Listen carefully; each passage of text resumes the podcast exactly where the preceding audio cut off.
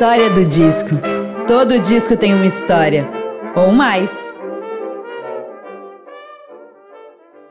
Olá, eu sou Bruna Paulin e esse é o podcast A História do Disco. Todo disco tem uma história, ou mais.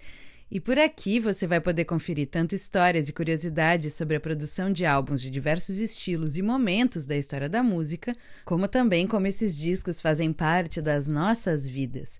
Nessa segunda temporada, receberemos convidados muito especiais que dividem suas histórias e os seus discos favoritos. A convidada desse 18º episódio é Cris Fuscaldo. Cris é escritora, cantautora, pesquisadora musical e jornalista. É mestre e doutora em letras pela PUC-Rio. Trabalhou para veículos como Globo, Extra, Rolling Stone, MTV, entre outros.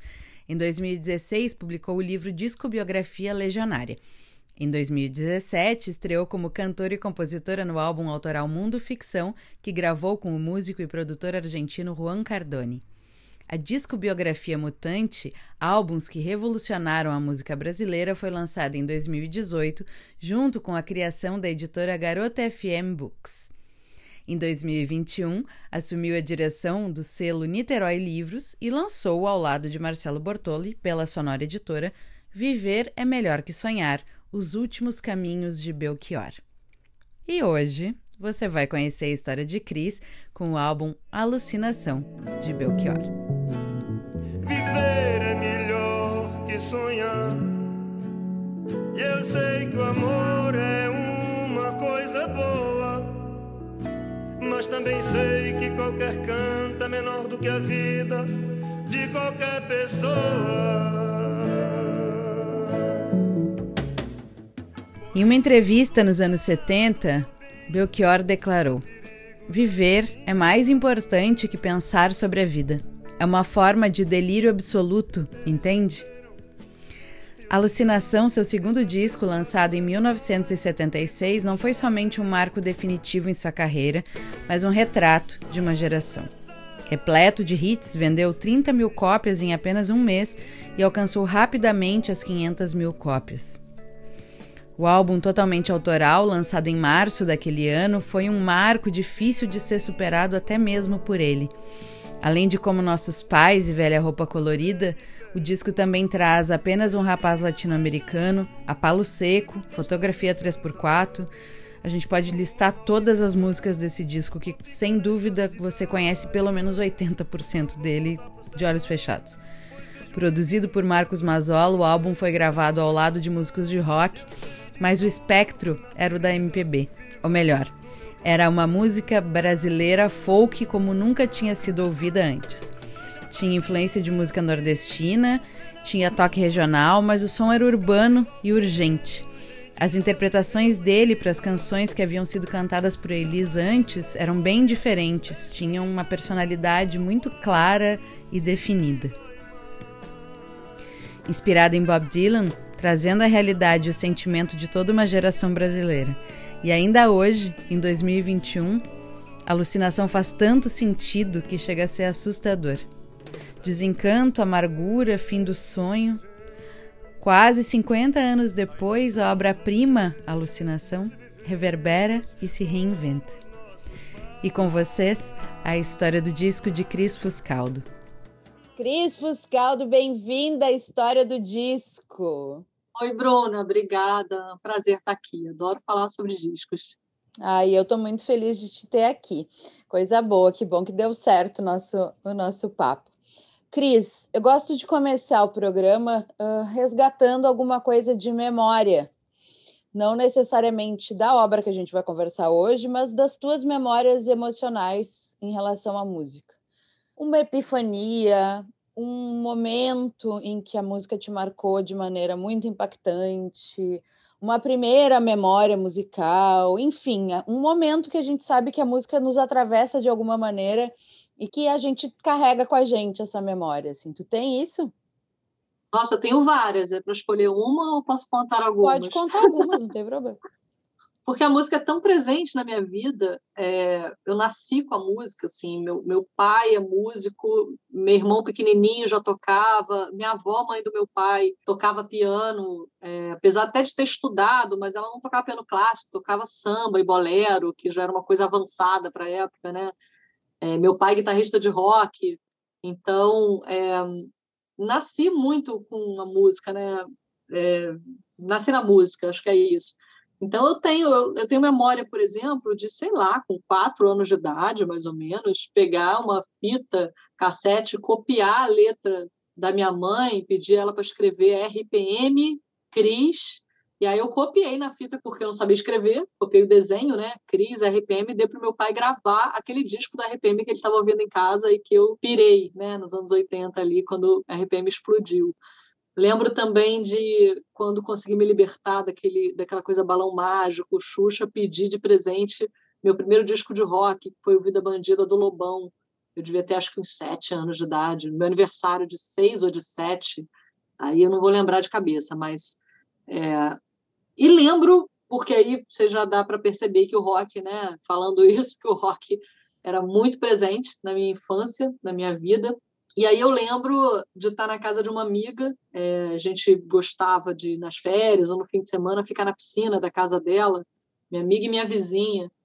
E a gente mexia nos CDs do pai dela, pegava, sempre escolhia um CD pra, e botava para tocar. E eu lembro da gente ouvindo muito Raul Seixas e tal, mas teve um dia que eu peguei uma, um disco do Caetano Veloso. E eu, eu, lamento muito que eu não lembro, eu não consigo lembrar, que eu não lembre, eu não lembro qual era esse disco. Eu acho que era uma coletânea, porque eu ouvi naquele dia, também não lembro se foi mais de um disco, essa memória é um pouco falha, mas eu devia ter, sei lá, uns 12 anos, talvez, e eu pirei com Alegria, Alegria e Sou Louco por Ti América.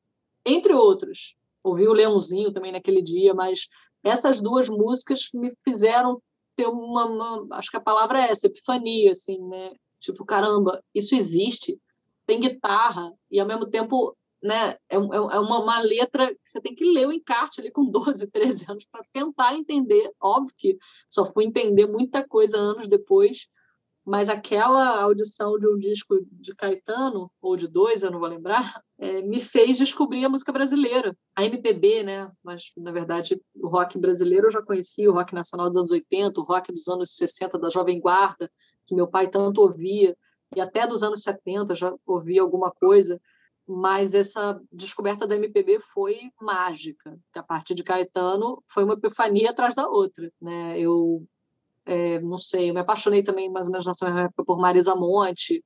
Aí fui entender o samba, né? Marisa Monte me transportou, ela que me levou a, né, ao longo dos anos com os discos dela, a voltar ao repertório da minha avó, que eu ouvia em casa e achava super divertido, mas era, era como se fosse da minha avó, não, não ouvia aqueles discos. E passei a ouvir discos com a minha avó, discos de Ataúfo Alves, Francisco Alves, Ciro Monteiro, é, enfim, então, minha avó era louca por Nelson Gonçalves, aí já não estamos falando de samba, mas de um grande cantor, né? É, maravilhoso. E aí tive uma nova epifania quando, hum, já numa adolescência, lá, não sei, 16, 15, 16, 17, não, não... eu sou meio ruim, né? Você vê que sou meio ruim de, de memória de data, e, é, mas se eu fosse escrever, eu pararia para pensar com calma. Mas como eu estou falando, é, por aí eu ouvi a Vorrai com o Zé Ramalho. E aí essa foi outra epifania forte, porque eu falei, caramba, que que é isso? Porque agora a gente está falando de guitarra, de uma coisa, sabe, de instrumentos diferentes que eu não conseguia identificar o que, que quais eram, né, ali naquele momento é, com uma voz muito diferente, grave pra caramba, né? Que eu até tinha conhecido aquela voz na, na, na trilha sonora do Rock Santeiro, né? Com Mistérios da Meia-Noite, mas é, Mistérios da Meia-Noite era quase como uma música caricatura ali do personagem. A Vorrai não, era uma música real de um cara real, né? Que eu não sabia de onde vinha. E aí fui atrás e descobri que era um paraibano, com uma história de mistura de rock com, com, com literatura popular, com cordel, com repente, com aboio, com tudo que o Nordeste traz. E aí pronto, né, com o Zé Ramalho, também comecei a, a, descobrir mais, eh, me aprofundar, porque claro que eu já tinha escutado o seu Valença, como eu falei, já tinha escutado Zé Ramalho, mas é, uma coisa é escutar na rádio e ficar com aquele um hit ou dois hits né, que você ouve na rádio, outra coisa é você aprofundar, na, né, mergulhar na obra e aprofundar um conhecimento que faz você entender melhor a Paraíba a partir de Zé Ramalho, Pernambuco, a partir de Alceu Valença de Geraldo Azevedo, né? E aí é, o Ceará de Amelinho, o Ceará de Fagner, o Ceará de Belchior, que não veio nesse momento. Belchior veio, a minha epifania com Belchior veio através de Elis Regina, que também foi outra epifania. Também nessa adolescência descoberta da música brasileira, eu ouvi o Falso Brilhante de Elis Regina, e as duas músicas que eu mais amei, amei o disco inteiro, mas as duas músicas que eu mais amei era de um cara chamado Belchior, que para mim era aquele cara do medo de avião, né, dos anos 80. que confesso, eu não dava muita bola. Nos anos 80, eu pequena curtindo rock, aquela música Medo de Avião não, não achava engraçada só, não, não, não, me chamava atenção. E aí Elis me trouxe um outro Belchior, né? Belchior de alucinação, Belchior, enfim, de depois, né? E tudo que, que ele tinha, tinha feito e veio a fazer depois. Então é isso, era uma pergunta simples, né? Não sei, uma epifania, eu te, te contei várias aqui. Adoro. E até hoje. Sim, ainda bem. ainda bem, eu acho que se a gente perde isso, que graça vai ter. É, eu me, eu me emociono e tenho muito prazer na música. Eu acho que esse é que é o, a minha história com a música, ela é muito pessoal mesmo. Ela virou profissional por conta dessa paixão pessoal. Muito que bem, como a gente diz aqui. Cris, tu é uma pessoa colecionista? Tu tem CDs, vinis? Ou tu já partiu totalmente pro, pro streaming? Eu sou um, em cima do muro. Eu estou no meio do caminho. Eu, na verdade, não sou uma colecionadora e eu falo sempre isso, falo muito isso para os meus amigos colecionadores é, que eu não sou uma colecionadora, mas eu tenho algumas coleções. Eu comecei a pensar em colecionar quando eu comecei a me encantar por algum, é, enfim, nesse momento da música e tal, eu comecei a pensar, ah, comprar isso, comprar disco, comprar. Mas, é, ah, não sei, acho que duas coisas. Uma é que naquele primeiro momento eu, como jornalista, não tinha salário, né? Os vinis eram muito caros, os que eu queria de cara, eu, a primeira coleção que eu tentei fazer foi a de Mutantes, né? E aí não existiam os discos. E aí, quando eu achava, era uma coisa absurda para quem era estagiário na época, né? Cara, eu me lasquei toda para fazer minha coleção de Mutantes e para fazer minha coleção de Zé Ramalho, que foram as duas coleções mais ou menos que eu comecei na mesma época. É... Aí eu desisti. Falei, olha, eu só vou colecionar o que for sei lá, motivo, né, material de pesquisa, né? E aí às vezes uma coleção acaba se completando por causa disso, mas eu não tenho muitas, tenho poucas coleções completas assim. É, e não e, e, aí o segundo motivo, o primeiro era financeiro, que a partir dali eu criei, é, fiquei um pouco assustada, né, com esses valores e tal. É, mas também o pior que depois mais velha eu até poderia estaria mais apta né e tal a, a, comprar coisas e tal mas aí veio a questão do espaço que né coleção é uma coisa que ocupa espaço e eu sou meio nômade eu já me mudei muitas vezes de casa muitas vezes. Já morei em muitos lugares. Nos últimos agora, agora eu vou aumentar de 2014 para 2017 eu me mudei 15 vezes, para você ter uma ideia. Não todas de mala e cuia, mas muitas vezes deixei a, a, o, o basicão da casa num apartamento, num quarto, aluguei o resto da casa para poder fazer intercâmbio fora do meu mestrado, doutorado, e aí passar seis meses. E aí, quando voltar, aquele, aquela casa onde eu morava já não fazia mais sentido, acabar vindo para outra. Então, carregar a coleção é coisa de maluco, né? para 15 lugares, assim. Então, eu, eu passei a realmente carregar só o que, o que é material de pesquisa, material de trabalho. É, outras coisas eu ouço no streaming, mas eu ouço muito vinil. Eu tenho, além de coleção, né, a gente está falando de coleção específica, mas eu tenho vários vinis. É, não, são, discoteca, né? na verdade, né? Eu, eu acabo é. esquecendo que às vezes a gente fala coleção e a pessoa fica com essa impressão de ai, toda obra de fulano, mas não, quero saber de uma discoteca, acima de tudo. É, a minha discoteca é pequena, eu acho que o que acontece é isso, eu tenho as coleções, poucas, e tenho os discos que eu amo e que eu quero ter em vinil porque eu amo aquele disco, daquele artista, ponto, né? E tenho muito CD, porque também, como jornalista, eu já peguei a era do CD e a gente ganhava muito CD para fazer resenha, né? A gente recebia os CDs para poder trabalhar, fazer resenha, fazer crítica, fazer é, entrevista, para se pautar para entrevista. É, e claro que eu guardei muita coisa disso, coisa que eu gosto, ou amo e ouço até hoje. Então eu tenho essa também essa versatilidade, né? Eu ouço streaming, eu ouço CD e eu ouço vinil, cada um no seu momento ou para o seu objetivo específico, né? Quando eu estou trabalhando, curiosamente, eu ouço vinil por prazer, assim, né? No fim de semana eu boto, ou às vezes trabalhando mesmo, eu tenho duas vitrolas em casa, uma daquela boa, antiga e tal, e uma dessas que passam para MP3 mais simples, né? Mais com, com a qualidade de som um pouco pior, é, mas que fica perto para quando eu quero ouvir algum, algum dos meus vinis.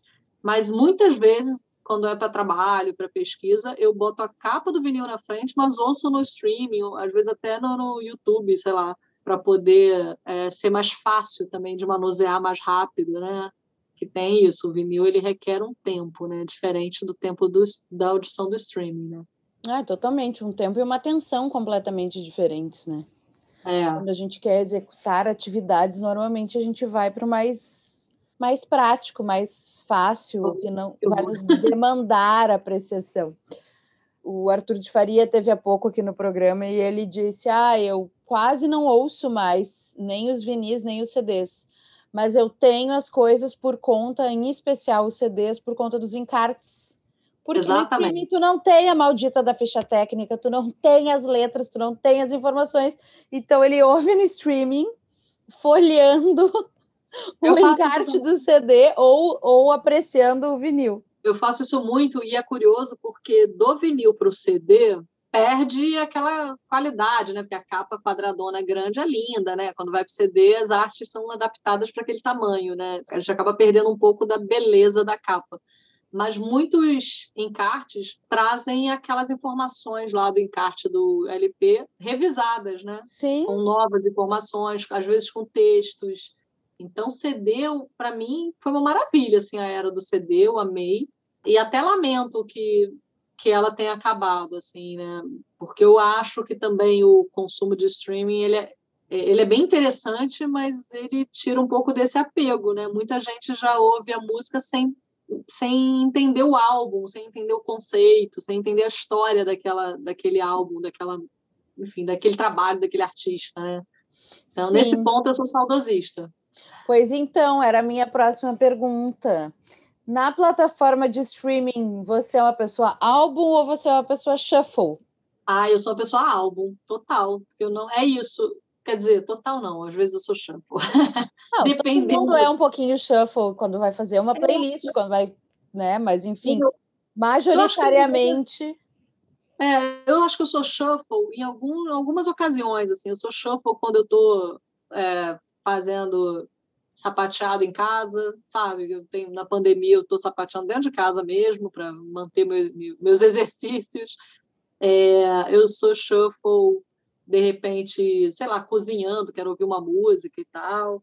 Mas é engraçado, eu falei do sapateado, mas quando eu faço caminhada na, na, na praia ou, ou, na esteira, alguma coisa assim, aí eu sou álbum. Não sei explicar por quê. Eu, acho, que, acho que é porque é, é, a concentração né, que eu quero ter é, naquele álbum. É, a caminhada, por exemplo, me proporciona isso. Caminhada é um negócio que eu acho chato de fazer, então quando eu boto um álbum, eu vou ali ouvindo e vivendo a história daquele álbum, esqueço que eu estou fazendo uma coisa chata, que é caminhar. É, caminhar como exercício, né? Sim. Eu acho chato. é, e, no geral, é isso, assim, eu adoro o álbum, eu adoro a história, né? Eu acho que Shuffle é bom quando eu não quero ter muita atenção, quando é mais uma coisa recreativa, né? Um pano de fundo qualquer. Aí eu boto Shuffle, que aí aquele Shuffle, ah, me chama atenção um pouquinho aqui, daqui a pouco acostuma, daqui a pouco vem outra coisa. Né? O álbum, ele, eu não acho que se eu cozinhar escutando o álbum, eu não consigo terminar o jantar. Começo a viver o álbum chorar, cantar, pegar a letra para acompanhar. Sujar todo o encarte, toda a capa do disco. É, ah, isso aí eu sou craque. Aliás, cansei de, como jornalista de, de molhar o bloco inteiro cobrindo o show, né? Sou, isso aí eu sou craque. Cris, qual foi a entrevista mais difícil até hoje? Nossa, da vida? É. Cara, não sei, porque fiz tantas, né? Tem, tem também outra, várias, várias dificuldades, né? Várias camadas de dificuldade. Tem a dificuldade de alcançar o entrevistado e laçar ele, e isso, por exemplo, aconteceu com Chico Buarque, foi um artista que eu já peguei ele numa fase que ele não era muito de dar entrevista, assim, e, e aí era muito difícil entrevistar ele. Cheguei a entrevistar em coletivas de imprensa, mas, enfim, acabei sendo levada por um amigo em comum no campo de futebol dele, para tentar laçar ele lá. E aí consegui entrevistar, mas ele meio fugindo, meio querendo ir para o jogo. Quero te logo. dizer que tu vais causar inveja em diversos entrevistados deste podcast que já me disseram que o sonho da vida é entrevistar Chico Buarque, que não tem nem esperança de entrevistar Chico Buarque. É, então, eu tive esse, esse momento burlando leis, né? Do, não é nem lei, mas como é que se diz? Burlando os protocolos que foi chegar lá no campo dele, lá. De bloquinho na mão. É, hoje eu não sei se eu faria, se eu aceitaria essa proposta desse amigo em comum, porque, pô, eu invadi o espaço dele, né? Eu fui num. Mas ele foi super simpático. Eu podia ter tomado ali um fora bonito, mas ele foi simpático, mas ele é muito tímido, né? Então ele foi simpático, mas deu aquela entrevista meio que querendo logo ir para o jogo, Sim. mas respondeu. E claro que eu teria feito uma entrevista muito mais, melhor e mais longa, então, é, tenho inveja de outros que conseguiram isso. É, mas essa foi essa, essa é uma entrevista difícil, porque é difícil, como você mesmo falou, né? Nós jornalistas, a maioria é, tem dificuldade de chegar no Chico Buarque e fazer uma boa e grande, longa entrevista, que é o que a gente gosta de fazer. É, ah, e tem, tem entrevistas difíceis que são, sei lá, entrevistas que emocionam, né? Assim, o, o esse livro do Belchior que eu estou lançando, né? O Viver é Melhor que Sonhar, Os Últimos Caminhos de Belchior, foi um livro com entrevistas de entrevistas difíceis. Imagina. Não todas, mas, sei lá, entrevistar o Barbosa Coutinho, que é um psicanalista amigo do Belchior, que ele cita na música Divina Comédia Humana, é, e ele chorar no meio da entrevista, é, é dificílimo continuar uma entrevista vendo a pessoa chorar, né? É, mesma coisa entrevistar os filhos de Belchior, ex-mulher, com muita emoção né, envolvida, né? É, e é difícil, porque aí a gente quer chorar junto e não pode, tem que tentar né, manter ali, equilibrar, manter o equilíbrio e, e segurar as emoções para a coisa funcionar. É... Ah, e tem essas, as, os foras que a gente toma, né? Entrevistas difíceis, que, como essa, essa, por exemplo, marcou minha vida, que foi Los Hermanos que quando, quando, quando a banda lançou o quarto disco, e logo depois a banda parou, né? Eles estavam numa fase difícil, complicada, ninguém sabe, sabia muito, né? Ninguém nem estava sabendo disso. A gente só sabia que eles iam lançar o quarto disco e eles fizeram uma bateria de entrevistas é, com jornalistas, uma atrás da outra. Uhum. E quando eu entrei na, na, entrevista, eu trabalhava no Jornal Extra, no Rio, que é um jornal é, mais popular, é o Jornal Sim. do Globo, uhum. né, focado no, no público C e D. E eu, quando eu cheguei na entrevista, o, a pessoa que tinha feito a entrevista anterior, todo mundo se conhece, né, os jornalistas. Sim. Ele, a gente cruzou e aí ele falou assim para mim, o jornalista, ah, se prepara que você vai se aborrecer. aí eu, nossa, nossa, como assim, né? Aí eu falei, não, não é possível, né? Tipo, e eu, eu, eu sempre eu tenho uma coisa também em minhas entrevistas, eu, eu sou conversadeira, então eu transformo entrevista em conversa, e em geral, sabe, já aconteceu muitas vezes, tá? Com mulher, então, né? Maria Rita, uma vez, tinha um monte de não pode isso, não pode aquilo na, nas regras da assessoria de imprensa. Cara, a gente começou a conversar, ela tirou o sapato, botou o pé para cima do sofá. Quando o assessor entrou, tudo que ele falou não pode, ela estava me falando, entendeu? Não era nem eu que estava perguntando. Então. É, é, tipo, entrou e uma cara de mãe, eu não tenho culpa, foi ela, não fui eu. É, exatamente, que ela estava falando, ai meu Deus, vai achar que fui eu, mas foi muito espontâneo. E eu normalmente isso acontece, só quando alguma coisa, né, o santo não bate, ou, ou sei lá. Ou, nesse caso, os hermanos, que eles já estavam fazendo isso com todos os jornalistas. E aí, quando eu entrei, ainda sendo de um jornal popular, o, ele, o Amarante, na hora, falou: Ah, você é do jornal extra, aquele jornal popular? Então é melhor eu gravar a entrevista, né? Já, já desafiou, né?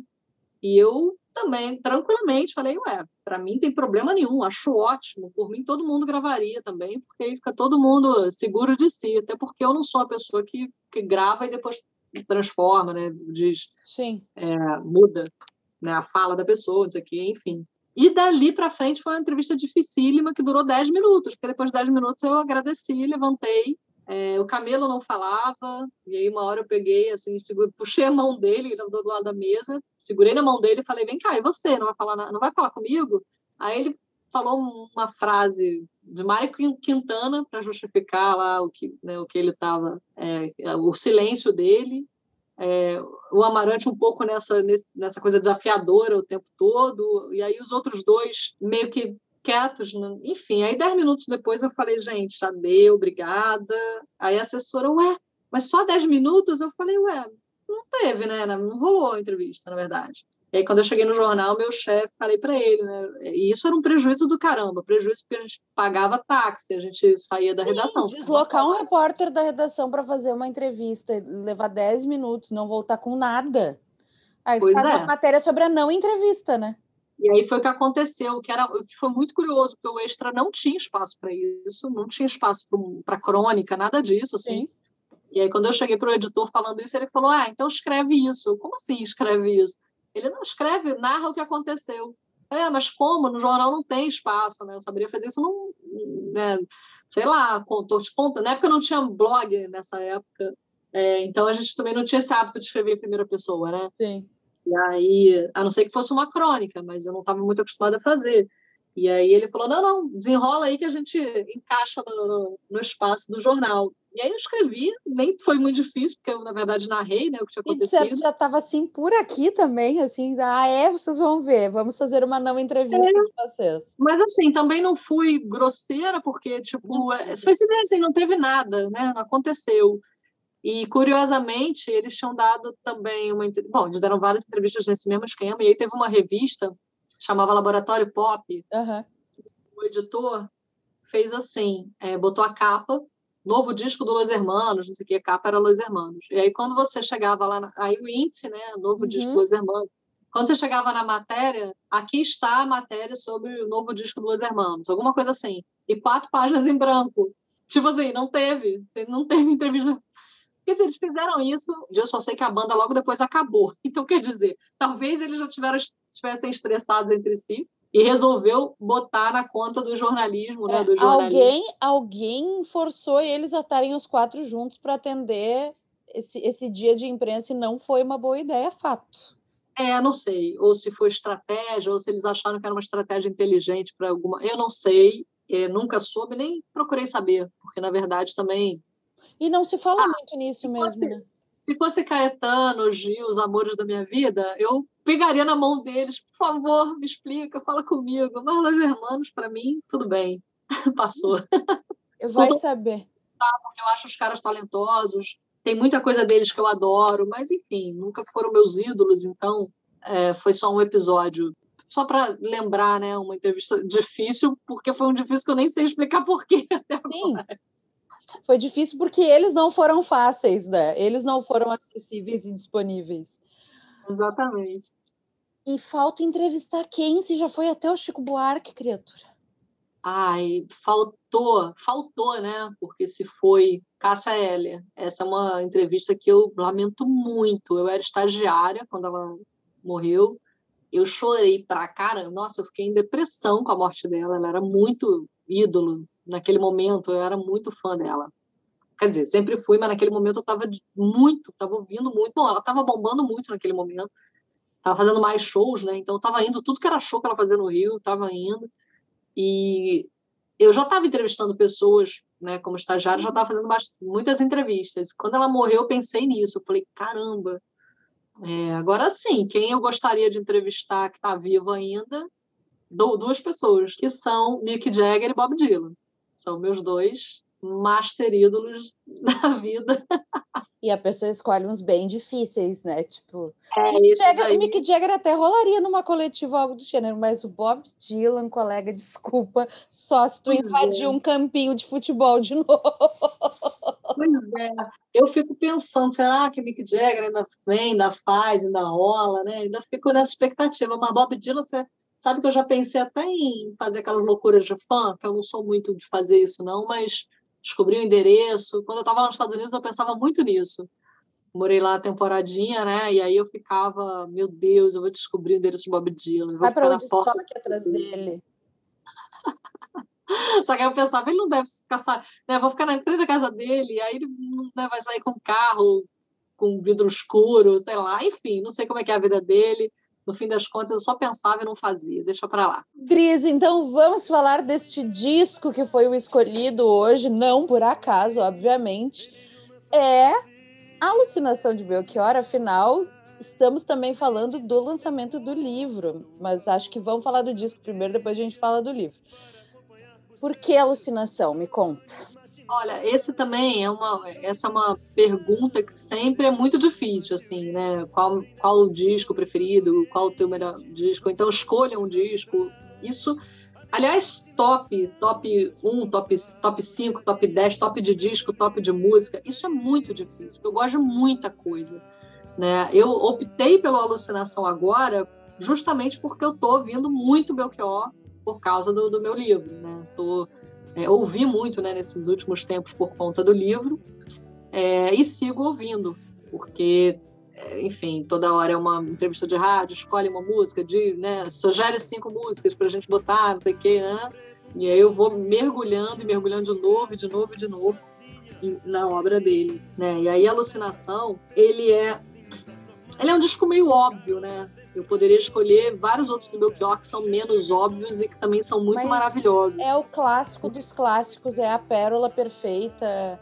Tem Exatamente. artistas que é isso, assim, tipo, eles Regina tem discos incríveis, mas desculpa, o Falso Brilhante é uma coisa que, que, que sai da, da, da, realidade. Pensar que essa mulher levou quatro horas para gravar esse disco. Quatro horas. E justamente, justamente a alucinação, para mim, veio por causa de é. Falso Brilhante então, então... Tem, tem, algumas obras que elas são, sim, mais impactantes, elas são clássicas e definitivas, e elas se destacam das outras e não tem jeito, assim, começando pela capa, por exemplo, de Alucinação, sem nem entrar no, na, na questão musical ou de composição, tipo, a capa já é uma obra muito interessante. Então já, já tem isso, já é um ícone, né? Pois é. E o, a minha, eu descobri Belchior através de alucinação, né? Porque quando eu ouvi como Nossos Pais e Velha Roupa Colorida no Falso Brilhante de Elis, é, eu fui transportada imediatamente para a alucinação para ouvir né, as versões de Belchior dessas duas músicas e todo o resto, né? Porque é um disco primoroso, é, como você falou, já desde a capa, né? A capa é incrível, o repertório é incrível, é, o nível da gravação, né? Para 1976, que é o ano no qual ele foi lançado, então ele é um disco ali é, marcante, inovador ali para a época também. É, e ele alça meu cara a fama, né? Ele é o, a pedra fundamental da, da história aí, da, da, carreira de Belchior. E, ah, bom, naquele ano, né, em 1976, o Belchior tava, ele já tinha feito, né, em 74, aquele primeiro disco, né, que tem a Palo Seco, que também é um musicão incrível. É... Inclusive os Los Hermanos regravaram. Exatamente. Los Hermanos meus amigos Los Hermanos regravaram a fala. e vou te falar, eu gosto da versão deles. É um amor a versão deles, é super bonita. Eu gosto, exatamente, eu acho bem legal. E eu vi um show, e aí eu vou, agora eu vou agradecer a Los Hermanos, porque Belchior, você vê que eu sou uma pessoa justa, né? Foi maltratada, mas está aqui agradecendo. porque Belchior não estava na época ali que eu estava no jornalismo, né? Que eu, enfim, como jornalista eu fui a muito show. Tinha uma época que eu ia show de terça a domingo. Às, vezes de quarta a, a segunda. Né? Saudades. É, e era muito. O Rio estava fervendo muito nessa época que eu também estava escrevendo sobre música, com shows pequenos, médios e grandes, né? Porque isso também que é interessante. Sim. E Belchior não fazia muito show no Rio. Eu não sei se aconteceu, por exemplo, dele fazer show eu estar viajando. Eu não lembro de show de Belchior, porque eu, claro que eu teria ido. Foi tudo que era show de todo mundo, de Fagner, de todo mundo, de Amelinha, de todo mundo. Então, Belchior eu iria. Não, não rolou. Eu nunca fui a um show de Belchior. Tá aí, você falou entrevista que você não, não, vi, não fez, um show que eu não vi. Foi um show de Belchior. No entanto, Los Hermanos fez um show no Canecão, que era um lugar maravilhoso que tinha no Rio, é, e convidou Belchior. E eu fui para lá para ver Belchior, na verdade, para ver Los Hermanos. Mas, mentira, eu, vi, eu também ia aos shows do Los Hermanos, até porque, como jornalista, é, a gente vai a tudo e é isso. Eu gostava, achava os caras bons, assim. E, mas nesse em especial, eu queria muito ver o Belchior. E cheguei a entrevistar o Belchior e um dos deles, né, um dos irmãos, para uma matéria para esse mesmo jornal extra onde eu trabalhava é, avisando né, do show. Fiz uma matéria sobre o show e fui lá. Foi a única vez que eu vi Belchior no palco. Então, tem uma, um carinho aí pelo Los Hermanos por causa disso. Mas, enfim, voltando, ele tinha lançado aqui esse disco, né? Primeiro, em 74, que é muito bom também. E eu botaria ele no meu, nesse meu hall de top 5 aí, talvez em segundo lugar depois de Alucinação talvez até junto com a Alucinação, que eu acho que é realmente um disco muito bom. É, e aí, em 76, ele tem essa oportunidade, né? Que Elis grava duas músicas dele. É, é curioso que Roberto Carlos tinha gravado Mucuripe, a Elis tinha gravado Mucuripe também. Mucuripe é a composição do Belchior e do Fagner, né? E ela mas é quando ela lança o Falso Brilhante, quando ela lança o espetáculo, né, que, e, e, na sequência o disco, que Belchior aparece, que as músicas, as composições dele, que ele, é, ele acaba sendo realmente contratado ali, né, pela gravadora. Quer dizer, a gravadora bota, investe, né, no Belchior. Sim.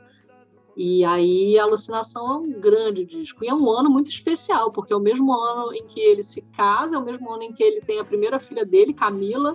Então, 1976, na vida de Belchior, foi né, só sucesso, assim, né, pessoal e profissional. É, e esse disco ele é tão incrível, né? Assim, ele é tão. O próprio Belchior sabia o, o valor, né? Não é a gente que está falando, ele sabia que esse era o disco da vida dele. É, que nesse exílio, né, nesses últimos dez anos de vida dele, ele algumas vezes falou para algumas pessoas que abrigaram ele ou que ele esbarrou que ele estava preparando um disco melhor do que Alucinação. Isso quando eu ouvi isso nas, né, nas entrevistas, isso me chocou muito, porque ele falar isso significa quase que, tipo, sei lá, eu vou fazer a virada da minha vida, não é a virada desses 10 anos, né? Porque, pô, você está fazendo um disco melhor que a Alucinação, sendo que ele, ele tinha total noção de que a Alucinação tinha sido o grande disco da vida dele, né? Isso me impressionou Estaria muito. Melchior tendo uma alucinação? Pois é, eu cheguei a, a pensar nisso. Será que ele estava viajando? on drugs? Mas eu acho, sabe, que como a gente percebe, né, ao longo da história, do, né, a gente conta isso, né, no livro, ele passou 10 anos se escondendo do, do, mundo dele, do universo dele, mas sem se esconder, sem deixar de ser o Belchior, sem tirar o bigode, sem...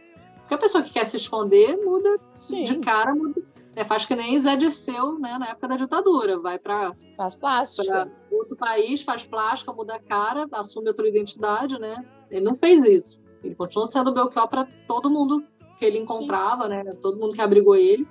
Ele ainda era o Belchior. Então, é, podia ser que falando isso, né, ele, ele estivesse convencendo as pessoas de que ele estava mais do que nunca Belchior, né? Mais do que nunca empenhado em fazer uma coisa que já que elas amavam tanto, né, aquela música, aquele repertório, é, ele poderia fazer algo ainda melhor. Então que elas esperassem, né, que em breve ele traria. E com isso ele podia estar fomentando ali uma esperança nessas pessoas, né, de um retorno do Belchior mais grandioso ainda do que ele já era. Né? Mas aí já é tudo né, especulação, é tudo subjetivo, porque, porque né, tentar entender por que, que ele falava isso não dá, é só a gente está especulando aqui. E eu não sou psicóloga, né, no, trabalho é mais é, é, de percepção, né? Eu sou uma biógrafa e tento entender um pouco o ser humano, né, o comportamento humano e tal. É, mas é isso, ele sabia que era o grande disco da vida dele, que foi é, bom, algo que foi bom e algo que também foi ruim, porque quando ele se dá conta ali no, no, início dos anos 2000, quando ele se dá conta da vida dele, ele estava há 30 anos, né, desde, 70, desde a década de 70, fazendo show com o mesmo repertório. É um disco tão marcante que nenhum outro, que ele fez outros discos, fez outros shows, mas 30 anos depois, o que perdurou foram algumas músicas de outros discos e praticamente o repertório inteiro de alucinação. Sim, que ele era praticamente assombrado e dependente ao mesmo tempo daquilo, né? Exatamente. E aí, quando ele percebe isso, ele começa a ter vontade de pintar, de fazer outras coisas, porque, poxa, ali na década de 90 ele lança um disco maravilhoso chamado Baiuno, é, de inéditas, muito bom, bem gravado, e nada acontece, a, a, mídia não dá bola, os fãs continuam pedindo aquele mesmo repertório, continuam pedindo como nossos pais, sei o quê, nanã. Problema. É... Os, fãs, os, fãs podem ser um grande problema. E Belcar não tinha música em trilha de novela, por exemplo, o que é maravilhoso para um artista, né? E o que é estranhíssimo, Muitas... né? Inclusive, assim. Super, super estranho. E era uma mágoa que ele tinha. A ex-mulher dele, Ângela, contou isso pra gente. Ele carregava essa mágoa. E eu falei da, da novela porque é um dos melhores, ainda hoje, é um dos melhores veículos de apresentação de músicas novas. E às vezes de resgate de velhas também, que às claro. vezes você ouve músicas e fala, caramba, aquele disco do Taiguara da década de 70, né? E aí vai buscar e aí você conhece outras coisas que você não nem conhecia. Bossa nova nos anos 2000 por conta da novela do Manuel Carlos. É, exato, exatamente. Toda uma geração que se reconectou com, com a bossa nova por conta da novela. Exato. E você tem os, é, essa, essa divulgação também dos novos, né, de novidades, como é, Thier, né, que apareceu, nossa, bombou, que é uma música dela numa novela, e pronto, ela, né, as pessoas passaram a conhecer aquela música. Então, Belchior ficou um pouco preso lá na década de 70, né, até um pouquinho dos anos 80, no, no repertório dele ainda ia, né, até os anos 80, e não conseguiu se renovar. Então, esse disco, ele é maravilhoso, mas ele aprendeu o Belchior, né? Ele segurou o Belchior ali naquele, naquele repertório, que é incrível, né? A gente está falando, nossa, apenas um rapaz latino-americano. Bom, só para a gente ter uma ideia, só para a gente pensar, as duas, os dois livros, né? tem alguns livros sobre Belchior saindo, mas os dois que, que tiveram, que, que, que alcan, enfim, que alcançaram né, melhor aí, se espalhar, se foi melhor distribuído, acho que eu posso falar assim, que o foi, foram é, o livro foi o livro do JB Medeiros, uhum. apenas um rapaz latino-americano, e esse nosso, né, Viver é melhor que sonhar, que eu escrevi com Marcelo Bortolotti, é, que são livros lançados por editoras pequena, médio e grande, ou sei lá, acho que do JB médio, a minha pequena, mas com poder de distribuição. Os outros livros eles estão sendo vendidos mais localmente, né, de forma mais independente. Esses dois livros que eu estou falando trazem músicas do Disco Alucinação, né? Apenas um rapaz latino-americano é o título do livro do JB e Viver é melhor que sonhar, que é uma, um verso da música como nossos pais, também do disco Alucinação. Então é muito marcante, né? E aí apenas um rapaz latino-americano, para além de estar tá na capa do livro do JB, né? Antes disso, aliás, era uma música que conectava o Belchior à identidade latino-americana que todos nós temos, mas que por muitos anos negamos. Eu não, porque eu já sou da fase que, que se orgulha disso. Mas é, meus pais nunca pensaram muito em América Latina, as outras gerações, né? A nossa, nossa colonização muito, muito, muito europeia é, e com uma influência, porque, enfim, Estados Unidos, né? Teve sua fase áurea, né? Potência mundial, não sei o quê. Então a gente sempre olhou muito para a Europa e para os Estados Unidos. E aí a gente teve um pouquinho ali Caetano, né, com Sou Louco por Ti América, é, Milton Nascimento um pouquinho também olhando para a América Latina e Belchior vem com um rapaz latino-americano trazendo muita força para esse olhar, né, trazendo esse olhar com muita do, fazendo todo mundo olhar para esse rapaz latino-americano que ele inclusive de certa forma vestiu, né, não só cantou, mas vestiu, porque ele tinha essa coisa é, galã, né? Ele foi colocado um pouco ali como galã, como amante latino, né? Acho que amante latino é exagero, mas essa pinta, né, de, sei lá, poderia botar ele tranquilamente como personagem de uma novela mexicana, né? Nos anos depois, quando começou essa moda das novelas mexicanas.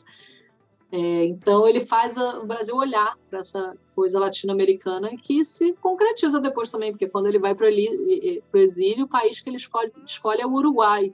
E o tempo todo que ele está nesse exílio, o planejamento dele de, ah, se eu voltar, turnê, se eu viajar, são países da América Latina. Ou seja, ele tinha realmente uma conexão forte com, com essa latinidade. Ah, e a gente tem, né? Falei já de velha roupa colorida, como nossos pais, que são essas músicas que vieram do falso, que estiveram, né, no falso brilhante da Elis. É, sujeito de sorte, né? Que agora está se usando muito. Pois é, está se usando muito. Essa é uma boa, uma boa expressão. Sujeito de Sorte é um musicaço maravilhoso que ele usa essa frase que é, ele, ele se inspira né, nessa, nesses versos do, do Zé Limeira, né, que é aquele poeta do absurdo, que ninguém sabe se existiu ou se foi uma criação de um biógrafo é, paraibano. Né? É, essa é uma outra história, mas é uma história interessante. Até rendeu uma, uma, uma certa polêmica, porque começaram a tentar falar que o Belchior plagiou Zé Limeira mas primeiro que é diferente, é um pouco diferente, é uma inspiração. E segundo que Zé Limeira é isso, ninguém sabe nem se existiu. Então, e aí tem a, enfim, essa história é longa. Eu até escrevi um artigo sobre isso no IMUB, pro IMUB, que é o Instituto Memória da Música Brasileira, que é, se alguém quiser procurar e aprofundar. Mas essa música tem esse verso, então, que é, né, ano passado eu morri, mas esse ano eu não morro é, que Emicida trouxe para a música Amarelo, né? trouxe o sampler e colocou as cantoras é, Maju e Pablo Vittar para cantar junto, né, com o sampler do Belchior, é, enquanto ele faz o rap dele. E nossa senhora, o Emicida conseguiu fazer Belchior chegar aonde faltava ele no lugar onde faltava ele chegar, né? porque muita gente no Brasil conhece Belchior, mas Emicida levou ele para as comunidades, levou ele para as favelas, levou ele para o mundo LGBTQIA+, né, da Majuri, da Pablo Vittar. É, e eu acho até que muita gente ainda está cantando isso sem ligar o nome à pessoa. Mas... É provável, com certeza. É, mas Tem muita gente que vai descobrir Belchior por conta de Emicida, e o quão incrível é isso, né? Assim como Exatamente. muitos de nós descobriram Belchior por conta de Elis, outros tantos vão descobrir Belchior por conta do Emicida. Isso é demais, isso é muito maravilhoso. Eu acho muito maravilhoso também. Assim, foi muito. É, eu até incluí uma, uma, uma frase, porque já não cabia, o livro já estava diagramado. Porque o livro a gente terminou, ele tem dois anos, na verdade. E aí, pandemia, mudanças na editora, levou um tempo para ele ser fechado, né? E, ah, vamos lançar. E aí já estava diagramado praticamente. Eu falei, não, agora, dois anos depois, tem Emicida, não tem como não, não citar isso, né? Não, não, isso não, não, tem a ver com a história do exílio dele. Mas tem uma, um momento que a gente fala da onde Belchior foi, né? A obra, onde, onde ele chegou. É, onde ele chegou, né? Depois da morte, que não tem como não citar. E aí abrimos o arquivo para poder incluir um trechinho para pelo menos dizer que isso aconteceu nesse momento, né? Que eu acho muito fenomenal. Cris, é... me conta uma coisa. Uh, bom, tu já, já contou pra gente que Belchior chega em ti em primeiro lugar pela Elis Regina, mas em algum momento tu vai atrás dessa obra para conhecer isso mais. Tu tem memória do dia em que tu compra um disco, um CD, ou tu, ou tu ouve esse disco pela primeira vez? Tu tem lembrança disso? Curiosamente, eu não tenho lembrança disso, porque eu acho. É, meu pai tem, meu pai tem muito disco. Meu pai tem uma discoteca bem grande. Ele não é um colecionador de coleções, ele é um colecionador de vinis do que ele gosta, assim. E só dessas. Ele... Só, só, é. só pelo papai. É, eu sou, eu sou um pouco também. Minha discoteca acaba indo por esse lado, né? E, aliás, eu podia ter falado isso. Um terceiro motivo também de eu não ter investido muito em, em discos é porque meu pai já tem muito disco. E na época que as pessoas começaram a se desfazer dos vinis, os amigos dele, nossa, ele herdou cada coisa, sabe? Foi crescendo a coleção dele. E uh, eu tenho muito acesso a isso, né? Então também quando eu preciso, eu tenho para onde correr. Eu tinha para onde correr. E hoje em dia, como jornalista, com muitos amigos colecionadores, eu tenho mais gente ainda para correr e pedir ajuda. Então eu não preciso fazer a minha. Mas ele tinha também meu pai não era um cara da MPB, mas por conta de ser um pouco colecionador e ele não se chamaria de colecionador, mas eu, é isso, né? Essa, a gente sabe que tem um aspecto ali. Ele tinha uns discos que não que fugiam um pouco do, dos padrões ali do gosto ou sei lá do que ele ouvia, porque eram discos que ele gostava especificamente né? Não, não, ele não, de repente não curtia a obra inteira de um artista, mas gostava daquele disco especificamente. Por exemplo, quando tive aquela epifania do Zé Ramalho, que foi muito forte, eu cheguei em casa, pai, descobri um cara chamado Zé Ramalho. Preciso, o que, que você tem? Tem alguma coisa dele? E aí ele tinha a peleja do diabo com o Dom do Céu. Apenas. Ele só tinha esse, que é o segundo disco do Zé Ramalho. Que é maravilhoso, que é incrível. E que eu acho até um pouco ele realmente um pouco mais roqueiro, assim. Talvez por isso meu pai tivesse. Ele nem soube me explicar por que ele tinha aquele disco. É... Ah, eu acho que ele gostava de Admirável Gado Novo, muito. Que era a música que tinha laçado ele. É... E eu acho que Belchior, eu acho que a alucinação estava na coleção do meu pai. E aí eu já tenho um pouco isso confuso na minha cabeça, porque ah, a vida não era como hoje, né? Não tinha um Google, um YouTube que, ah, descobri Zé Ramalho. Você clica no Google e pronto, vem tudo, né? Você não precisa sair fazer nada. Naquela época, se não tivesse o disco em casa, ferrou. Porque também não é em qualquer loja de disco que você vai achar disco antigo, né? Tinha que dar um rolê, assim, né? E procurar.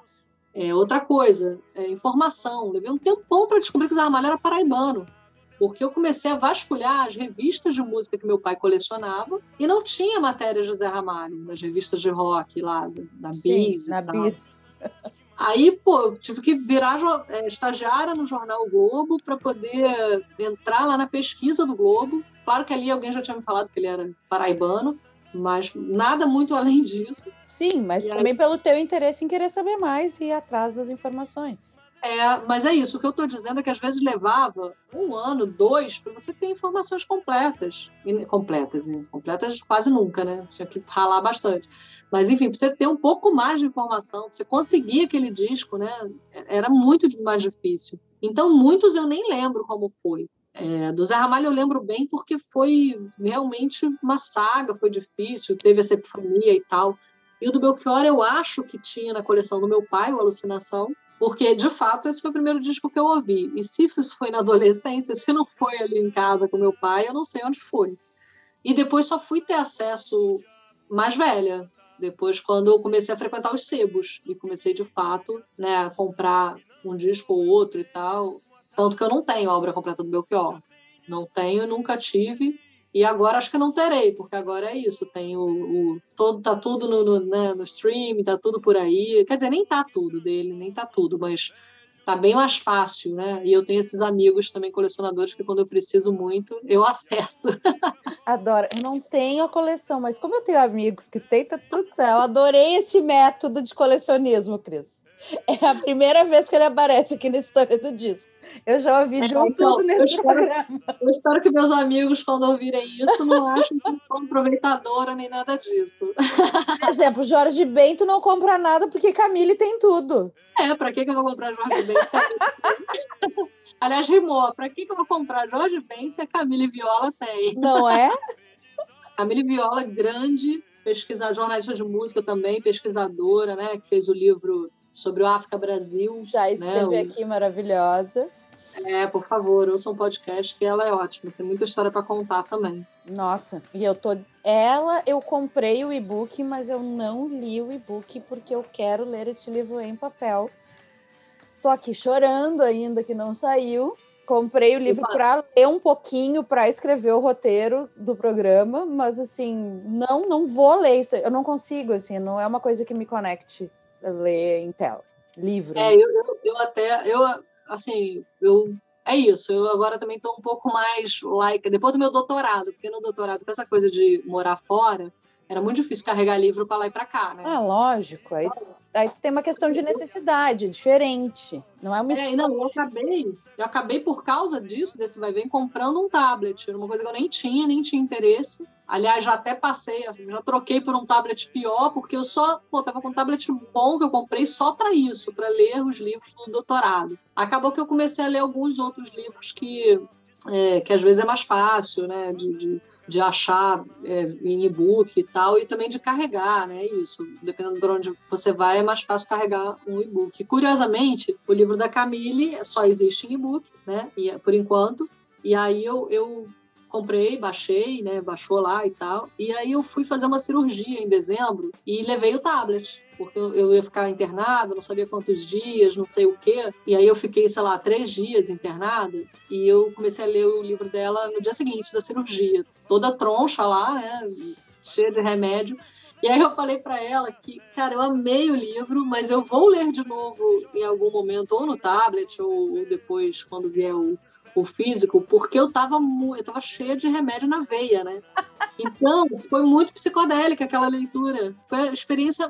Foi a única Boa, experiência. Jorge! E a, e a Cris enxergando o Jorge bem flanando por Niterói. Totalmente, fui muito psicodélico aquilo. E eu até agora não sei o que, que é psicodélico real, né, no livro, ou o que, que é efeito daqueles remédios que eu tava tomando na veia.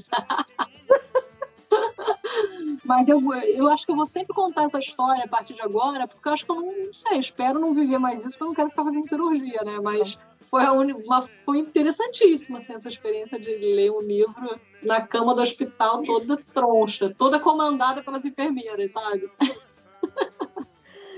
Ai, gente, que saco. Bom, a alucinação tu já levantou algumas faixas aqui que parecem ser as que te, né, chamam mais atenção. Tem mais alguma que tu Tem. destacaria? Tem sim, a Palo Seco, né? Que no fim das contas é, um, é uma música do primeiro disco, do disco anterior, mas que ele repete, né? Regrava em Alucinação, que é essa que a gente falou, né? Do Los Hermanos, que eles gravaram também, e que tem essa particularidade, né? Dele no primeiro disco ter cantado que esse desespero é moda em 73, e ali no Alucinação ele canta que esse desespero é moda em 76. E é também é moda em 2021.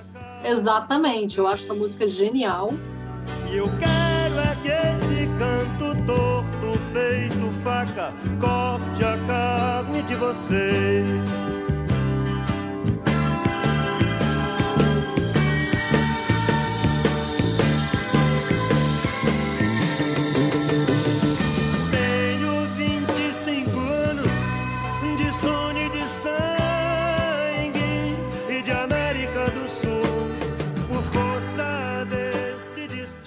Eu acho que eu fecho assim as minhas favoritas, né? Bem bem previsível, mas de fato essas são minhas favoritas. Mas eu não descarto e, e ouço muito e eu acho que também são maravilhosas todas as outras. Claro, é um, disco que mais... ouve, é um disco que a gente ouve de cabo a rabo, até porque, né, pessoas que são pessoas álbum mais do que pessoas, mais do que uma pessoa shuffle, curte essa construção dessa narrativa, que é um disco em ordem de faixas. Mas é natural que a gente também tenha preferidas, e quando um disco é tão recheado de, de hits e de clássicos como esse, é difícil fugir disso, né? Mas eu acho que o mais impressionante é que talvez o Belchior nunca imaginasse que mais do que um saudosismo ou do que canções que ficaram muito célebres e impactaram muito a carreira dele, ele fosse fazer cada vez mais sentido para a gente. Eu me lembro que quando ele falece, o disco estava fazendo já um sentido absurdo e a gente não tinha nem ideia do inferno que a gente ia viver nesse país. E o quanto mais passa o tempo, mais sentido esse disco faz. É, eu acho é que isso é o mais impressionante e talvez ele nunca tenha imaginado que fosse fazer tão sentido. É, é incrível. Ah, e mais louco ainda pensar, né? E muita gente até falou isso, né? Criou essa, essa hipótese aí, essa teoria de que ele botou na prática o que ele cantou, porque as músicas, se você ouvir com calma, parece que tem muito a ver com esse exílio, com essas opções que ele fez, né, na vida dele, né? É, eu não acredito nisso, eu não acredito que ele escreveu planejando um dia sair, né? até porque a saída dele foi um pouco destrambelhada, assim, né? A opção de sair e ir para o exílio e tal. Não acho mesmo que tenha sido planejada, mas ouvir esse disco faz a gente achar que sim, que, né, chega, quer dizer, faz a gente pensar nessa possibilidade, porque realmente as músicas falam muito da vida real, uma vida que ele viveu, né, mais do que sonhou. Mais do que sonhou. Cris, e como chega a ideia, então, do Viver é Melhor que Sonhar? Da onde surge o projeto? Olha, a ideia surgiu para mim quando eu li uma matéria que o Marcelo Bortolotti tinha escrito para uma revista semanal. É, eu já tinha visto algumas matérias sobre o sumiço de Belchior e tal, achava tudo meio desrespeitoso, meio jocoso. Não gostava muito do que eu estava vendo e, e, não acreditava, não sei, achava aquilo tudo muito surreal, assim. E o Marcelo escreveu uma matéria que já mapeava, já falava dos lugares onde Belchior estava. Ele já dizia que Belchior estava em Santa Cruz do Sul, isso em 2013. Uhum. Publicou essa matéria em 2013. Belchior morreu em 2017. Ou seja, ele já estava ali Santa Cruz do Sul. Isso ninguém foi atrás disso, ninguém divulgou, repercutiu mais isso, né?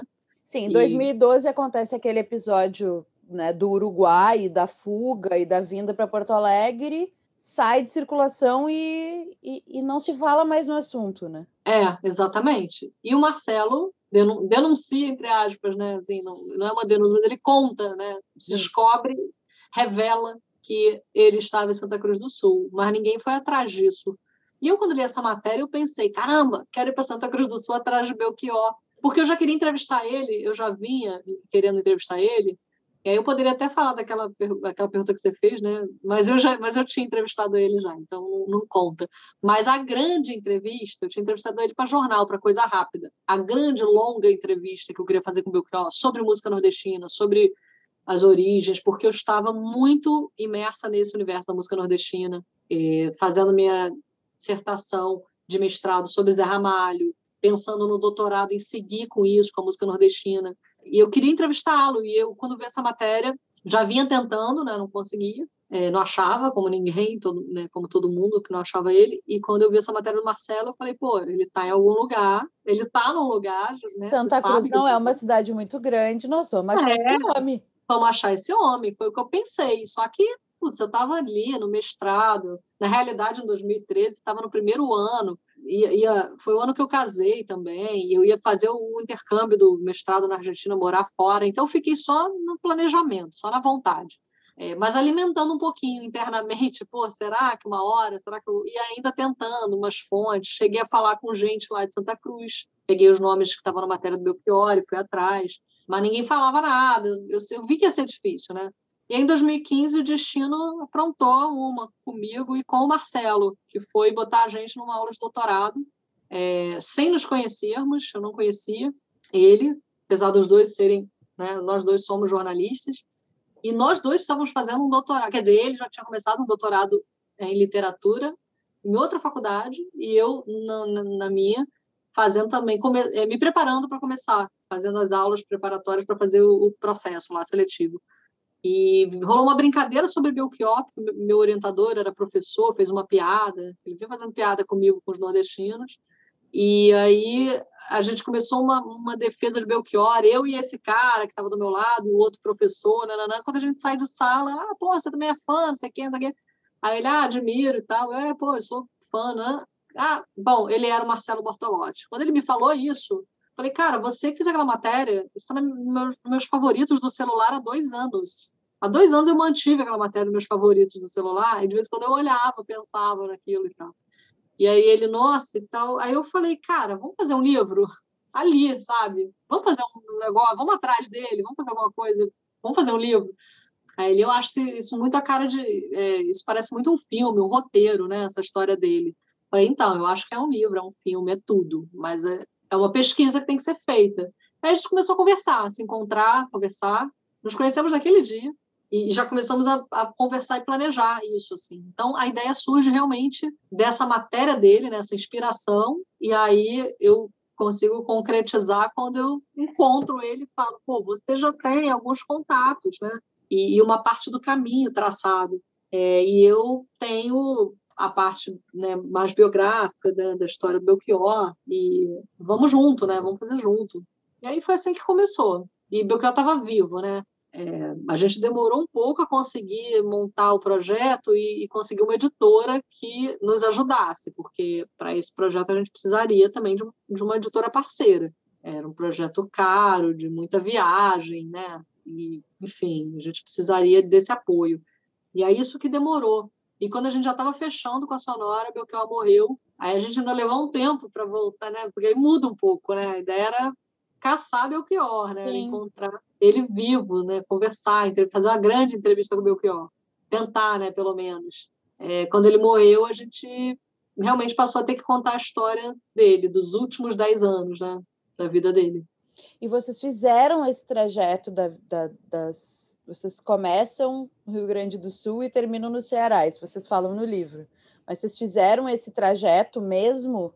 Sim, Físico? a gente foi é, a gente foi primeiro para Santa Cruz. A gente, quer dizer, a gente chegou em Porto Alegre, né? Pegamos um, um voo do Rio, chegamos em Porto Alegre e fomos de Porto Alegre para Santa Cruz do Sul de carro. E aí pronto, aí fizemos mais ou menos esse, tra esse trajeto né, de trás para frente, né, passando, porque Santa Cruz do Sul foi onde ele morreu, passou os últimos anos, e aí a gente foi percorrendo as cidades, é, passamos pelo Uruguai, né, tem, é claro, uma, uma, uma, mudancinha ou outra de roteiro, de rota, por conta de logística, né, ah, claro. mas, mas pouca até, na verdade, não, não consigo nem lembrar agora de cabeça, mas é, pouca coisa, de ter que desviar o caminho, né, porque foi uma viagem pré-planejada, mas assim, não tinha nenhum hotel reservado, porque a gente não sabia o que ia acontecer no caminho, né? Você chega numa cidade, descobre que tem muito mais gente para entrevistar do que você pensava. E às vezes você reserva três dias para uma outra cidade e não encontra ninguém. Então a gente foi também é, montando a logística toda durante o caminho, enquanto escrevia diários de viagem, né? conversávamos muito e gravávamos nossas conversas para poder aquilo que a gente estava produzindo ali no calor né, do momento, da vivência, a gente tivesse, pudesse depois transcrever e acessar e não ficar depois querendo contar o que viveu, porque quando você conta o que viveu, você já conta de outra maneira, né? Então também todo um, por isso que a gente está chamando de roadbook, porque é um livro que foi realmente pensado, praticamente produzido na estrada, praticamente porque claro, depois tem que transformar isso num texto final. Mas fomos de Santa Cruz até Sobral. Claro que não numa primeiro, no primeiro momento a gente ia fazer só o Sul e o Uruguai, que a gente queria só falar desse recorte. Nosso livro é esse recorte. Mas para explicar um monte de coisa, a gente precisou ir no lugar onde ele nasceu, no lugar onde ele foi seminarista, que é Guaramiranga, que é um, um lugar entre Sobral e Fortaleza, é, que tem esse, né, esse mosteiro onde ele foi é, seminarista. A gente foi a Fortaleza conversar com amigos que viver, vivenciaram e viveram uma história de Belchior antes do sumiço. É, o irmão dele nos recebeu.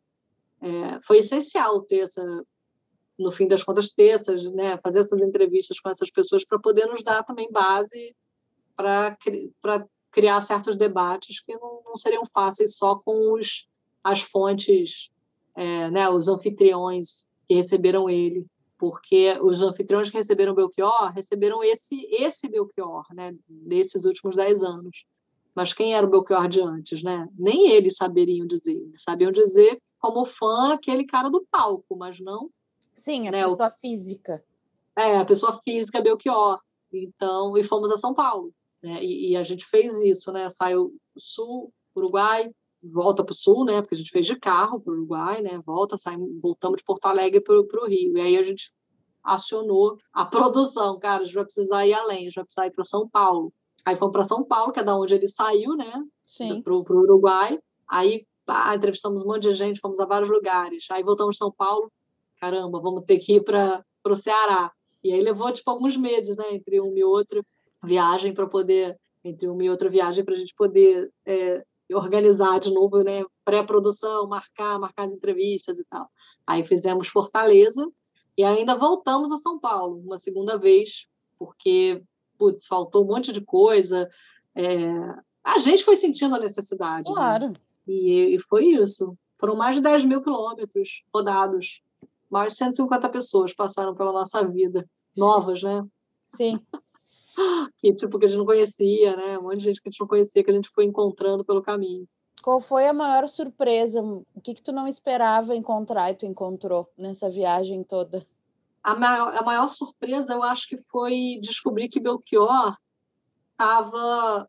É, claro que por dentro devia ter um monte de mágoa, um monte de coisa ali que estava fazendo ele, né, que fez ele sair, abrir mão de tudo, parar tudo, que, né, parar as máquinas para fazer esse, esse período esse exílio, para ir para esse exílio, né? Que a gente acha que ele estava, na verdade, indo para um período sabático e aí não acabou que as coisas foram acontecendo, Sim, ele deu, não voltou mais. Era um período sabático, mas deu tudo errado no meio do caminho. É.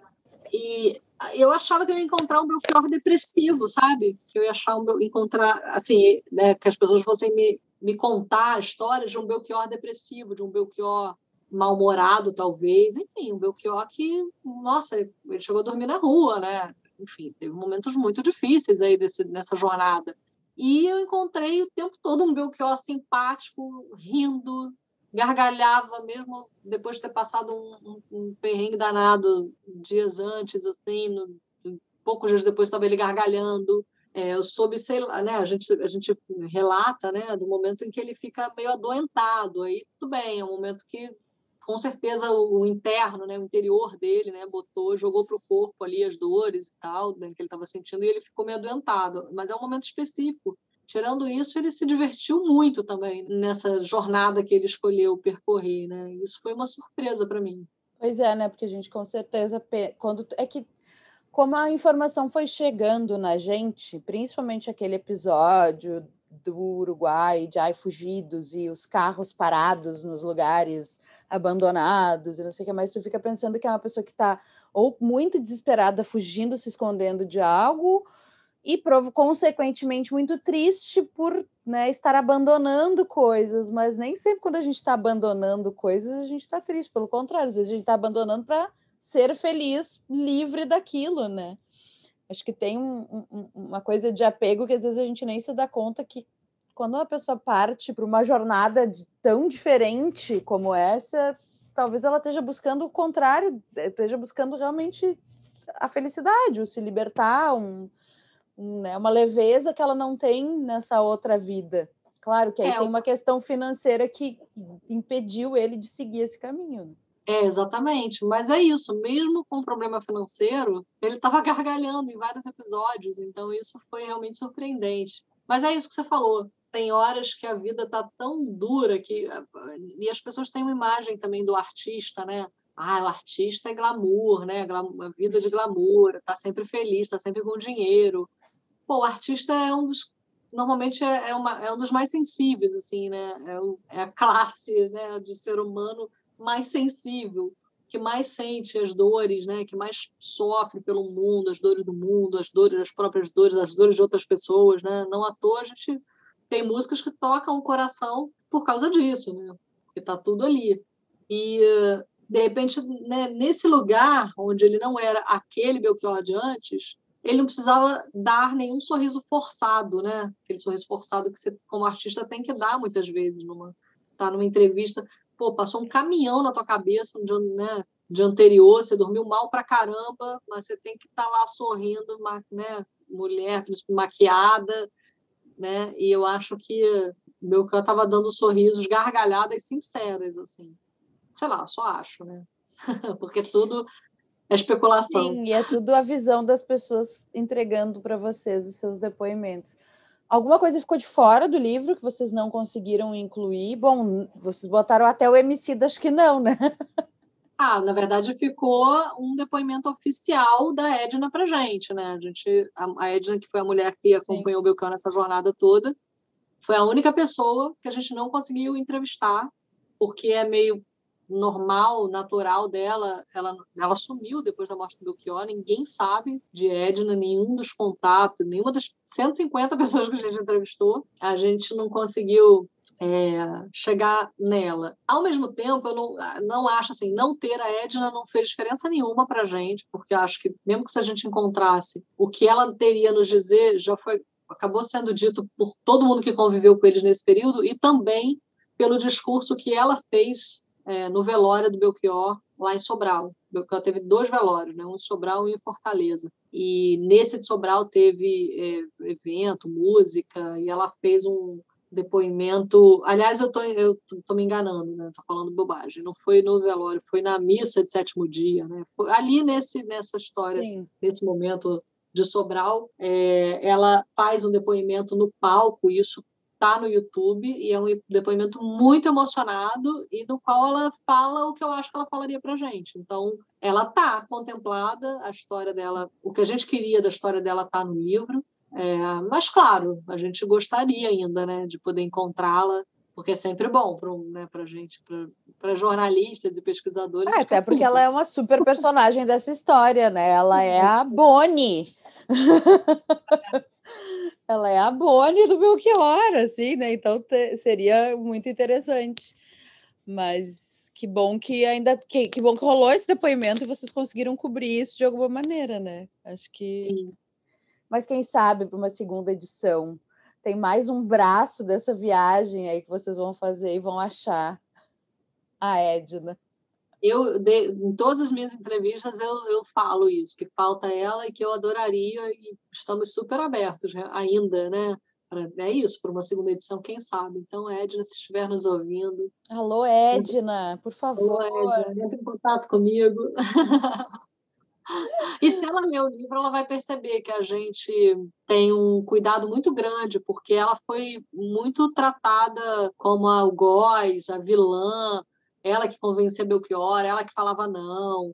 E a gente traz esse, esse tema também à tona, né? A questão do machismo que ela sofreu oh. nessa jornada, porque é, ah, ela foi tratada tipo como a Yoko Ono, né? Ah, a Yoko Ono acabou com a carreira, de, de, dos, acabou com os Beatles. Cara, todo mundo sabe que não. Quem acabou foi o John Lennon, pô. E eles lá, sei lá, entendeu? O, então, primeiro, o primeiro a dizer tô fora foi ele mesmo, não foi. É. Aí o Belchior tem isso, assim, muita gente, ah, porque ela não deixava ele cantar, ela não, ela não sei o quê. Cara, se ele quisesse, ele cantava, se ele quisesse, ele voltava. Ele é que não, não pagou a pensão, né? e aí por isso ficou com um negócio, um problema na justiça. Né? Então. É... é, até porque assim, essa coisa de ai, fulana fez isso, gente, as pessoas né, não, ela ninguém botou a arma na cabeça dele para ele não pagar essa pensão aí. Exatamente. E ninguém. Essa responsabilidade, inclusive, era dele. Pensão é uma, né, é uma responsabilidade individual, não é do casal. Exatamente. Até porque ela chegou, né? Não, ela nem é aí, né? Sei lá, ela, ela acho que quando ela está com ele nesse exílio, é que, ele, que eles acertam os códigos entre si. Mas antes não, antes Belchior estava com ela, estava conhecendo ela, mas estava vivendo a vida dele também, né? Então, é, é que enfim, ficou, esse... provavelmente ficou a coisa dela ser o filtro em alguns momentos, o que é muito natural para uma pessoa como pública como ele, de ter alguém junto acompanhando que faz uma frente, ou faz o filtro, ou faz o bad cop, né? Para a é. pessoa não ser tão uh, assediada, né? Isso é completamente comum. Não é por acaso que os artistas têm um empresário, um produtor, alguém que está sempre o acompanhando, porque é difícil sim administrar uhum. sozinho, né? E no, naturalmente, normalmente essas pessoas às vezes cumprem esse papel de defesa mesmo do outro, né? Uhum. Mas isso não quer dizer que ela fosse a vilã da história, apenas que naqueles momentos ela cumpria esse, tipo, esse personagem. Exatamente. E a gente acha que era um personagem totalmente alinhado com ele, assim, eles estavam alinhados naquilo, né? E as pessoas falando, ah, porque ela não deixava, gente, ela combinou com ele de ser essa pessoa. Aliás, a gente até tem falado isso nas entrevistas, né? Que, pô, ela nem se preocupou com a imagem dela. A preocupação dela era a imagem dele. Era ele era ajudar ele a manter essa imagem de ser o cara legal, divertido, é, simpático. E na hora de dizer não, ela dizia não, porque é o papel da empresária, né? É o papel é. fazer isso. Então... Não conheço, não conheço artista que o seu produtor ou seu empresário não cumpra esse papel, não faça esse papel, gente. É que, Exato. claro, pessoas normalmente não convivem com essas pessoas, não conhecem essas pessoas publicamente, mas normalmente é essa pessoa que faz o bad cop. E sim, isso é combinado. O artista diz: Ah, eu acho um saco tirar foto. Então seja o meu cão de guarda e não deixa eu tirar foto com ninguém. É, é isso. É isso. E aí, e claro, né? Se fosse um empresário homem, provavelmente não teria essa polêmica, né? De ai, ah, bom, a cabeça aí... do Belchior. Isso aí, aí a gente pode entrar, né? No outro, pode fazer um outro podcast qualquer dia desse, só sobre o papel da mulher. O machismo é muito grande ainda. E muito E é uma, é uma luta minha também, porque a gente tem poucas escritoras e biógrafas mulheres, né?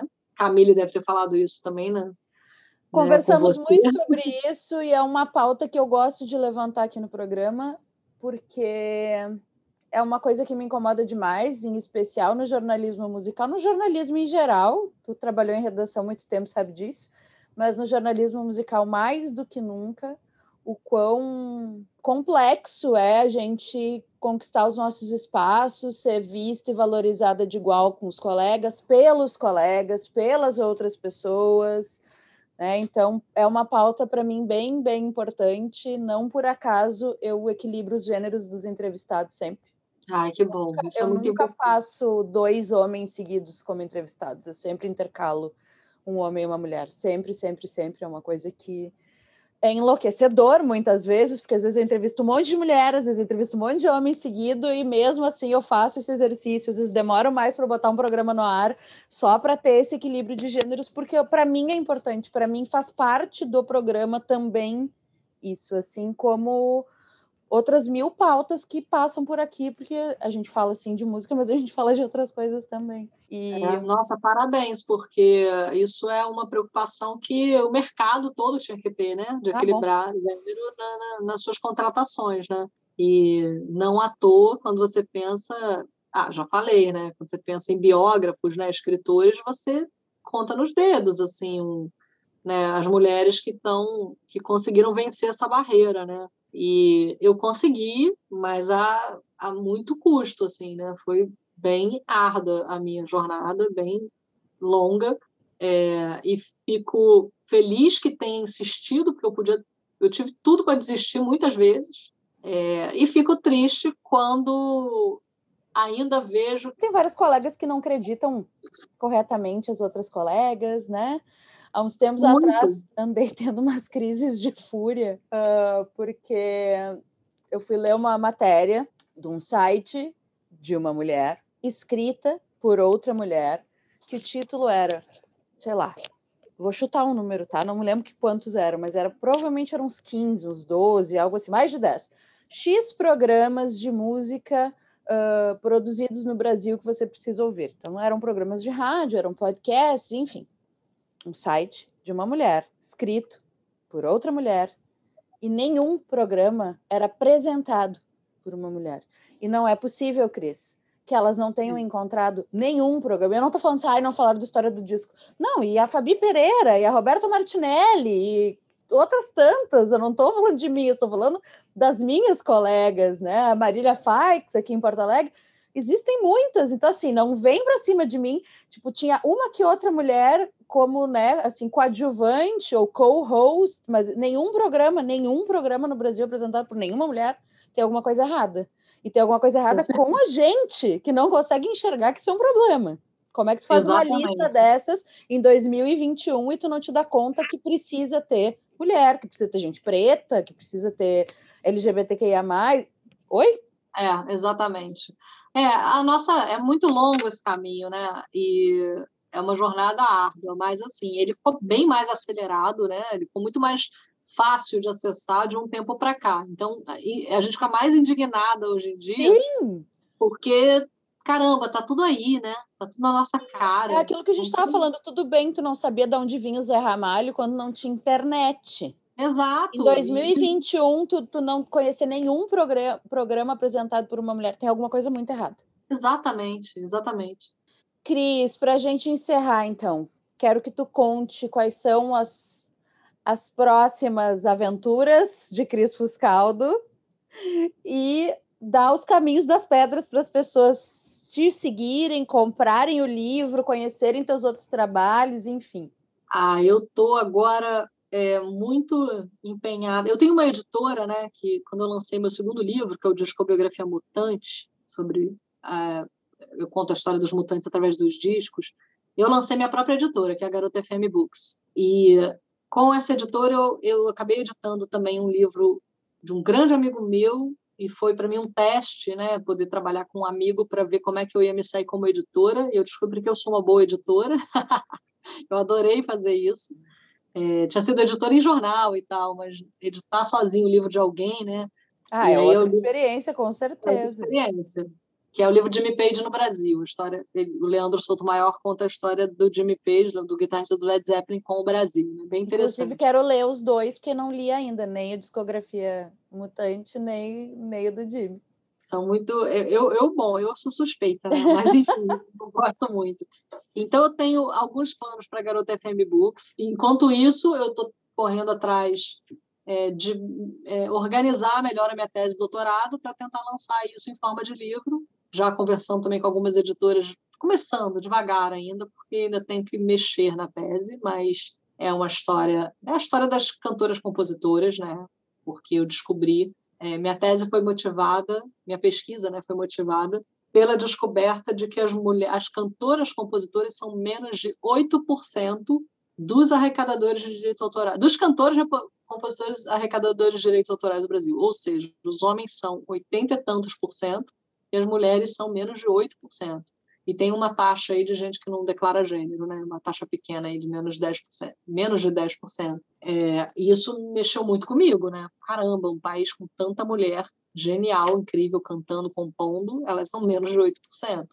E aí eu fui pesquisar e contar a história de como foi difícil para a mulher se estabelecer como compositora desde Chiquinha Gonzaga, né? E aí eu pego, enfim, quem tem registro, né? Acho que deixaram registro em disco. Então, estou tentando transformar isso num livro para poder lançar. É o projeto que eu quero, é o próximo projeto assim, que eu quero me dedicar. Claro que coisas podem acontecer pelo caminho, porque minha vida é assim. Quando estou aqui.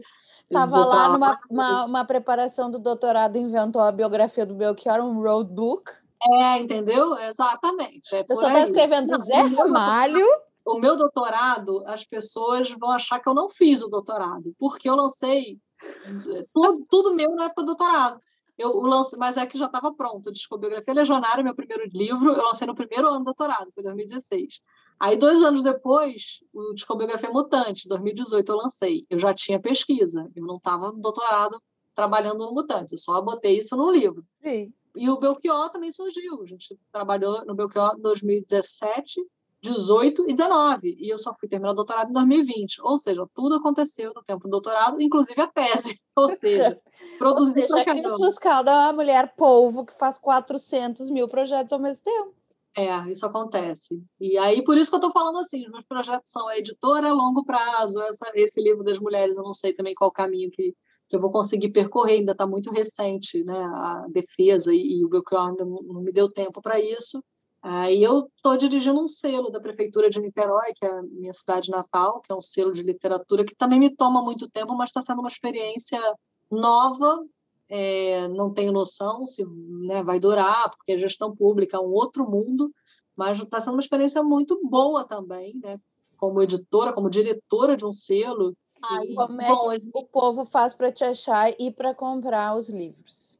É, então, Existe o site dessa editora, que é garotafm.com.br, e nesse site tem os livros, é, tem tanto discografia legionária quanto discografia mutante, e tem o de Page no Brasil. O Belchior é da editora Sonora, né? ela que foi nossa parceira e lançou. Esse até tem lá no meu site também, aí não é na, no garotafm.com.br, é no crispuscaldo.com.br, meu Cris é com CH, e aí a pessoa pode tanto clicar no meu site e, e ver as lojas, né, ver, ver o, o, todo né, do Belchior, está tudo concentrado na pagininha do livro do Belchior, as lojas, as coisas que eu escrevo sobre isso, o que saiu na mídia já sobre o livro, né? Se não, dar aquele famoso Google, né? Viver é melhor que sonhar, é, livro. Está Belchior. nas melhores livrarias deste Brasil. Exatamente, está em todos os lugares. De Santa e, Cruz a Sobral. É, exatamente. E tenho minhas redes, né? Também estou sempre noticiando, dando informação. Então, meu Instagram, Cris Fuscaldo, tem o Instagram da Garota FM também, é só Garota FM, arroba Garota FM, e Facebook também, Cris Fuscaldo, Garota FM. Estou em várias. Faci, em facílima de achar, gente. Querida, muito, muito, muito, muito obrigada por esse baita papo, essa conversa maravilhosa. Nossa, foi muito legal. E seja sempre bem-vinda. Podemos falar de outros discos em outras oportunidades, outros livros, outros discos, e que a gente possa trocar bastante figurinha daqui para frente. Combinado, Bruna. Obrigada, adorei. Um beijo para todo mundo que está ouvindo a gente. Um beijo enorme para você. Beijo. Ano passado eu morri, mas esse ano eu não morro. Ano passado eu morri, mas esse ano mas esse ano eu não morro. Esse foi o 18º episódio da segunda temporada de A História do Disco. Para saber mais sobre o projeto, é só acesse nosso perfil no Instagram, A História do Disco, e não esqueça de seguir o programa na sua plataforma de streaming favorita. Até semana que vem.